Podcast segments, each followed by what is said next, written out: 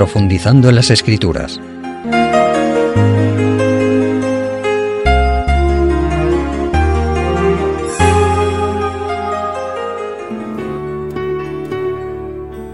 Amigos oyentes, con nuestro tema de hoy iniciamos una serie sobre la trascendencia de que los cristianos aceptemos en nuestra vida los principios de la ley de Dios dada en el Sinaí.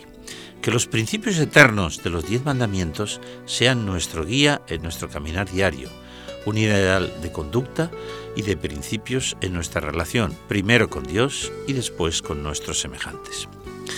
Para algunos creyentes, solo hablar de la ley de Dios les hace temer caer en el legalismo. Legalista sería quien pretendiera la salvación a través de la obediencia a la ley de Dios, cosa, por otro lado, imposible para los humanos, pues como nos dicen las Sagradas Escrituras, por cuanto todos pecamos, estamos destituidos de la gloria de Dios. Y añade que pecado es transgresión de la ley, sea en poco o en mucho. Leemos en la epístola a los Romanos capítulo 3 y versículo 20 donde nos dice, ya que por las obras de la ley ningún ser humano será justificado delante de Dios, porque por medio de la ley es el conocimiento del pecado. La ley moral, amigos oyentes, es como el código de la circulación, nos guía y nos orienta por el camino del bien y de la obediencia a Dios, pero la ley no es nuestro Salvador, el Salvador es Cristo Jesús, como nos lo indica el conocidísimo texto de Juan 3:16, de tal manera amó Dios al mundo que ha dado a su Hijo unigénito, para que todo aquel que en Él crea no se pierda, mas tenga vida eterna. Aquí está clara, a través de quien viene la salvación. Jesucristo, nuestro amado Salvador, dijo, no obstante, si me amáis, guardad mis mandamientos. Y añadió que él había guardado los mandamientos de su Padre y estaba en su amor. También dijo a los que le acusaban, ¿quién de vosotros me convence de pecado? O sea, si podéis probar que he pecado alguna vez, decirlo y demostrarlo. Él fue un ejemplo en todo para nosotros. Vamos a leer un texto en el libro de Deuteronomio, que significa precisamente repetición de la ley, capítulo 4 y versículos 12 y 13. Y habló Yahvé con vosotros del medio del fuego. Oísteis la voz de sus palabras, mas a excepción de oír la voz ninguna figura visteis. Y él os anunció su pacto, el cual os mandó poner por obra los diez mandamientos y los escribió en dos tablas de piedra. Sí, amigos oyentes, los que habéis visto la película antigua ya de los diez mandamientos, recordaréis el momento impresionante aunque nada que el hombre trate de imitar es cercano a la realidad.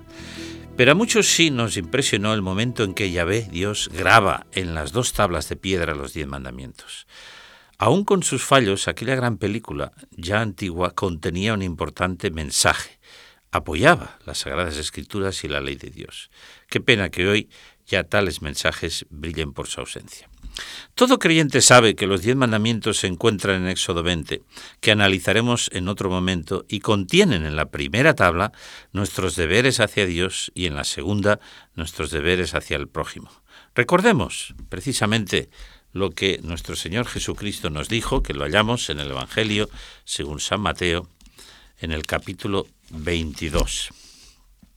Vamos a ver lo que ahí nos dice. Mateo 22, a partir del verso 35. Dice así.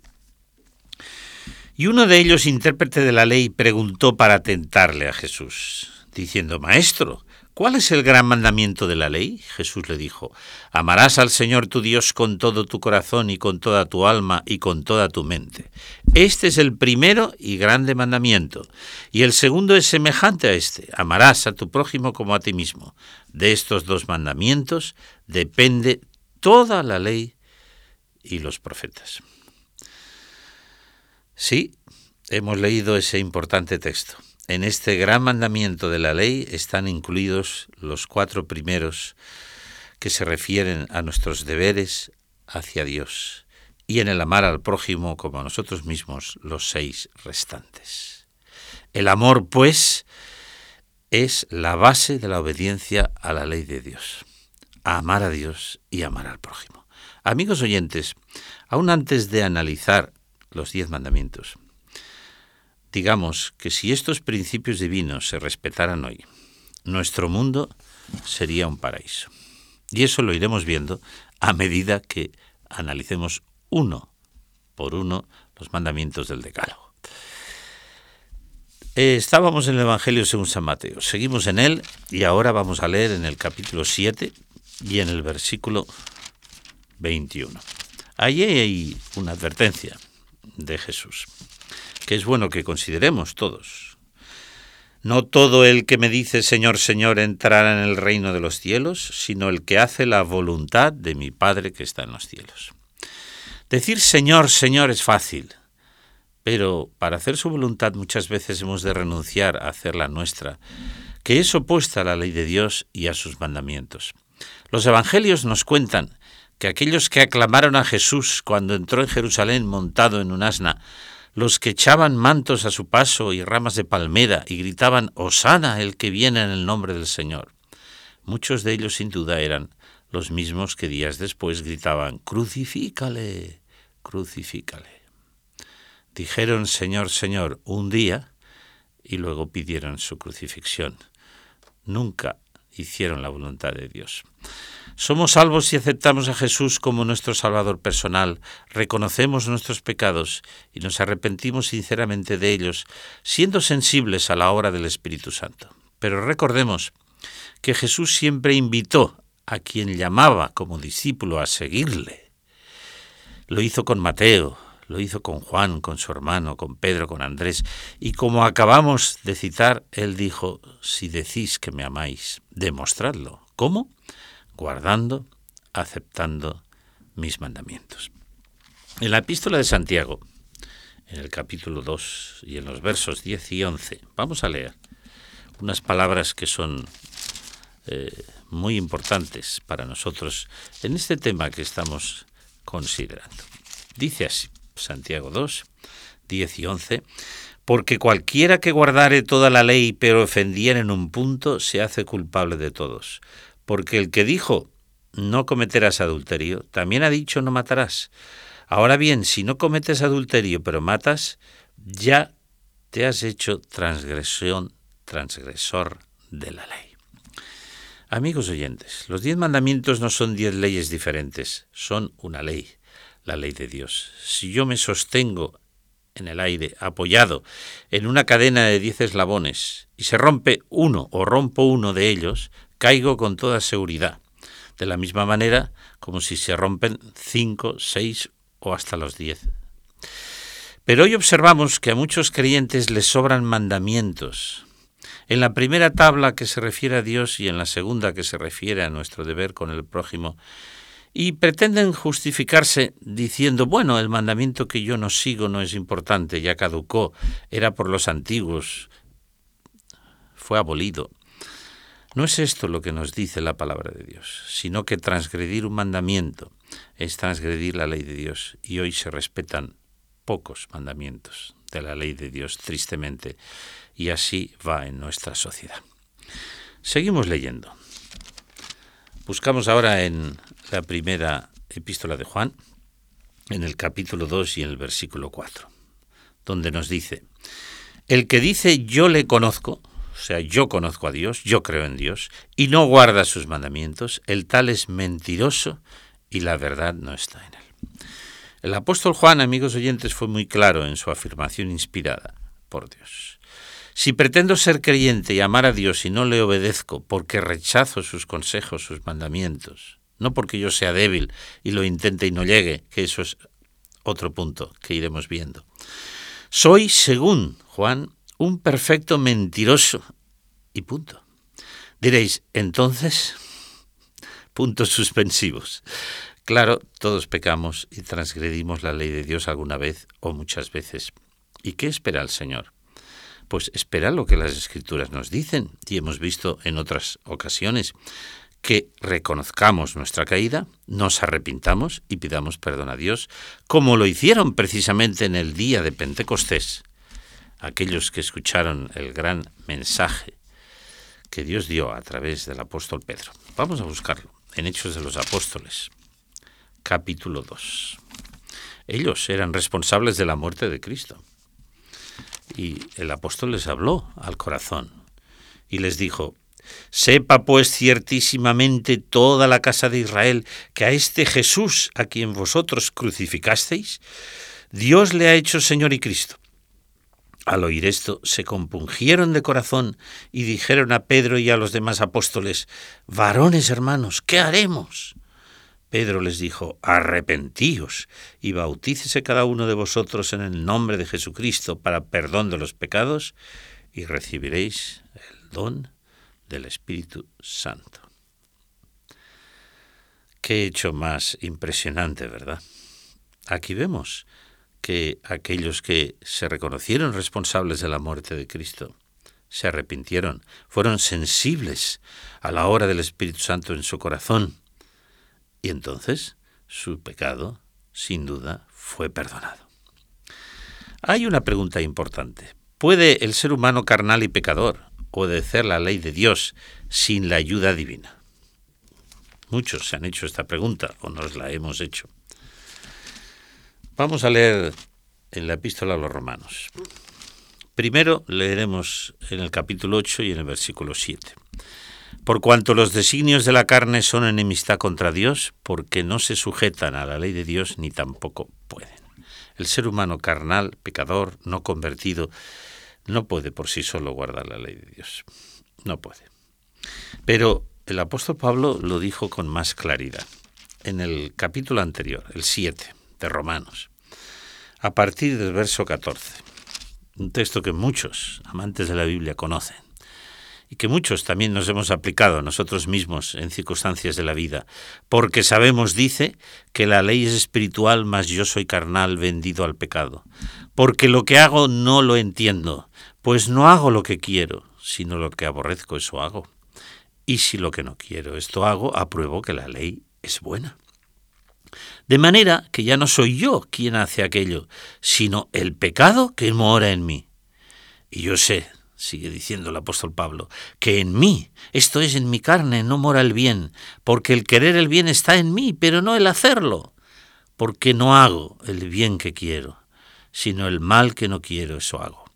Y si hago lo que no quiero, ya no lo hago yo, sino el pecado que mora en mí. Así que queriendo yo hacer el bien, hallo esta ley, que el mal está en mí, porque según el hombre interior, me deleito, dice, en la ley de Dios pero ve otra ley en mis miembros que se revela contra la ley de mi mente y que me lleva cautivo la ley del pecado. Y eso le llevó a exclamar en el versículo 24, Miserable de mí. ¿Quién me librará? se pregunta, de este cuerpo de muerte. Y él mismo da la respuesta. Gracias doy a Dios por Jesucristo nuestro Señor. Queridos amigos, he aquí la lucha del creyente, del ser humano, que quiere hacer el bien y por sus propias fuerzas no puede, porque lleva en sí una tendencia al mal. Solo con la ayuda divina, solo con el poder de Dios, solo con el poder del Espíritu Santo, podemos seguir plenamente al Señor y hacer su voluntad. Afortunadamente el texto anterior, como hemos visto, no terminaba, ¿verdad?, en el versículo 24. En esta exclamación patética, miserable de mí. Pero nosotros nos hemos de quedar, amigos oyentes, con el versículo 25. Gracias doy a Dios por medio de Jesucristo. Él declaró, nuestro Salvador, en el Evangelio de Juan 15.5 está escrito, separados de mí nada podéis hacer. Se entiende en la lucha frente al mal y a las tendencias pecaminosas. Y en Filipenses 4.13 el apóstol San Pablo dice, todo lo puedo en Cristo que me fortalece. Solo en Cristo. Yo solo no puedo vencer mis tendencias. La oración y la relación con Dios me ayudarán a obtener la victoria y a andar en sus caminos. Y cuando no lo logre, como hemos visto, como hicieron los creyentes el día de Pentecostés, arrepentíos, pedir perdón y pedir a Dios ayuda para seguir andando en el camino recto. Mis amigos oyentes, se puede triunfar en el mundo de los negocios, de la política, de la ciencia, etc., sin ser creyente sin contar con la ayuda divina. Pero para obedecer la ley de Dios, como hemos visto, necesitamos amar al autor de la ley. Como dijo Jesús, amarás al Señor tu Dios de todo tu corazón, alma y mente, que ya hemos leído. Para no transgredir la ley de Dios necesitamos, pues, digamos de nuevo, una comunión diaria con el autor de esa ley, con Dios, con nuestro Creador. ¿Qué cualidades, ya vamos terminando, tiene la ley de Dios, los diez mandamientos, que no son otra cosa que un resumen de la voluntad de Dios expresada en las Sagradas Escrituras. Vamos a buscar un salmo muy conocido, un salmo hermoso, el 19. El salmo 19, eh, a partir del versículo 7, tiene unas definiciones muy interesantes acerca de la ley de Dios, de sus cualidades y de su perfección. Salmo 19, a partir del versículo 7, nos dice, la ley de Dios es perfecta, que convierte el alma. El testimonio del Señor es fiel, que hace sabio al sencillo. Los mandamientos de Dios son rectos, que alegran el corazón. El precepto de Dios es puro, que alumbra los ojos. Ajá. La ley de Dios es perfecta. ¿Nos parece poco? Perfecta, reconforta el alma. Los mandamientos son rectos, hemos leído, alegran el corazón son puros, alumbran los ojos, la senda de nuestra vida para que no caigamos en la senda del mal, etcétera, etcétera. Grandes pensadores de la humanidad han reconocido que no han podido hallar jamás un solo fallo en los diez mandamientos, en la primera y en la segunda tabla de la ley. En Isaías capítulo 48 y versículo 18 encontramos un texto que vamos a leer y que nos da también un consejo importante. Isaías 48, versículo 18 dice así, Oh, si hubieras atendido a mis mandamientos, fuera entonces tu paz como un río y tu justicia como las olas de la mar. Y en el Salmo 19, el salmo más largo de la Biblia, que por supuesto no vamos a leer entero, si no estaríamos aquí esta mañana.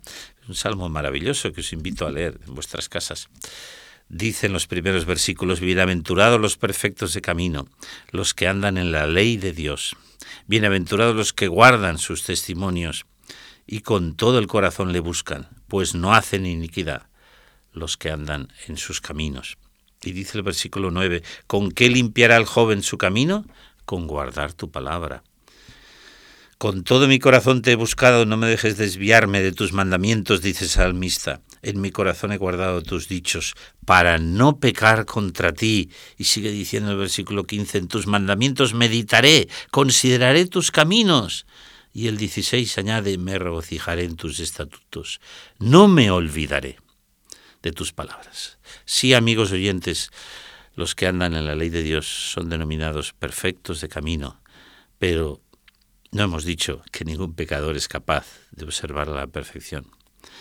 Amigos oyentes, he leído muchas veces a través de mi vida lo que una escritora cristiana fallecida en 1915, Elena Gould Harmon de White, dijo al respecto.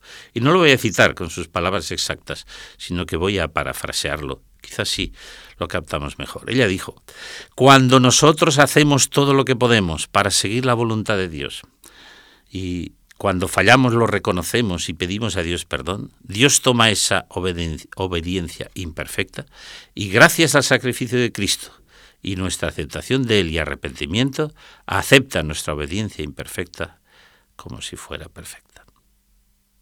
Realmente, esas frases me han ayudado mucho en mi vida y en mis errores, pues todos los cometemos. Esto es lo que el gran apóstol escribió en realidad en Romanos 8, 3 y 4. Lo que acabamos de leer de esta escritora coincide con lo que el apóstol Pablo escribió en Romanos capítulo 8. Vamos a leerlo en los versículos 3 y 4, donde él nos dice, y ya terminamos, porque lo que era imposible por la ley, por cuanto era débil por la carne, Dios enviando a su Hijo en semejanza de carne pecado y a causa del pecado, condenó al pecado en la carne, para que la justicia de la ley se cumpliese en nosotros, que no andamos conforme a la carne, sino conforme al Espíritu. Dios toma la obediencia perfecta de Cristo y nos la imputa, nos la regala a nosotros que le hemos aceptado como Salvador personal. Mis queridos amigos, oyentes, ojalá estas reflexiones nos ayuden en nuestra vida. Somos salvos por gracia, por el amor de Dios, por el sacrificio de Cristo, por la fe en ese sacrificio. Necesitamos arrepentirnos de nuestros pecados y ser sensibles al Espíritu Santo. Pero no olvidemos nunca el sabio consejo de Jesús. Si me amáis, guardad mis mandamientos. Si esa obediencia no es perfecta, que no lo es en nadie, Dios nos atribuye la justicia de Cristo. ¿No es este un mensaje maravilloso? Lo he querido incluir en la introducción al estudio de los mandamientos. Que Dios nos dé paz y seguridad en Cristo. Que Él los guarde. Hasta la próxima.